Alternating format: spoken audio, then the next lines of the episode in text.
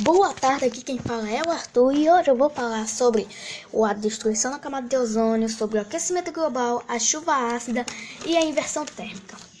A destruição da camada de ozônio acontece devido a, principalmente à emissão de clorofluorcarbono, CFCS, através de um processo catálico onde o cloro, da, o cloro causa a destruição de milhares de moléculas, moléculas de ozônio e como todos e como todos sabem, a camada de ozônio protege, protege a gente, seres humanos, dos raios ultravioletas do Sol.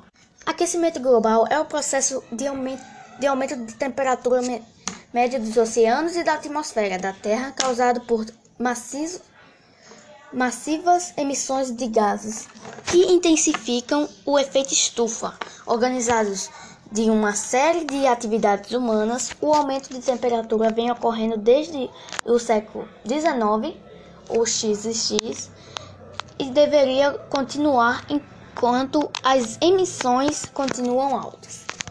Chuva ácida é um fenômeno que ocorre quando resíduos de enxofre e de nitrogênio lançados na atmosfera pela poluição reagem com a água das chuvas e geram ácidos. A chuva ácida é um fenômeno causado pela poluição atmosférica.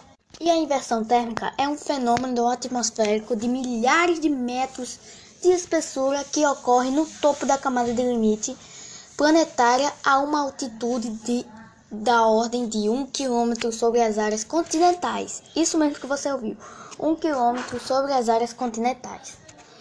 E onde gratuitamente onde gradiente térmico decresce com a altura numa razão inferior a 10 graus por quilômetro. Por exemplo, na camada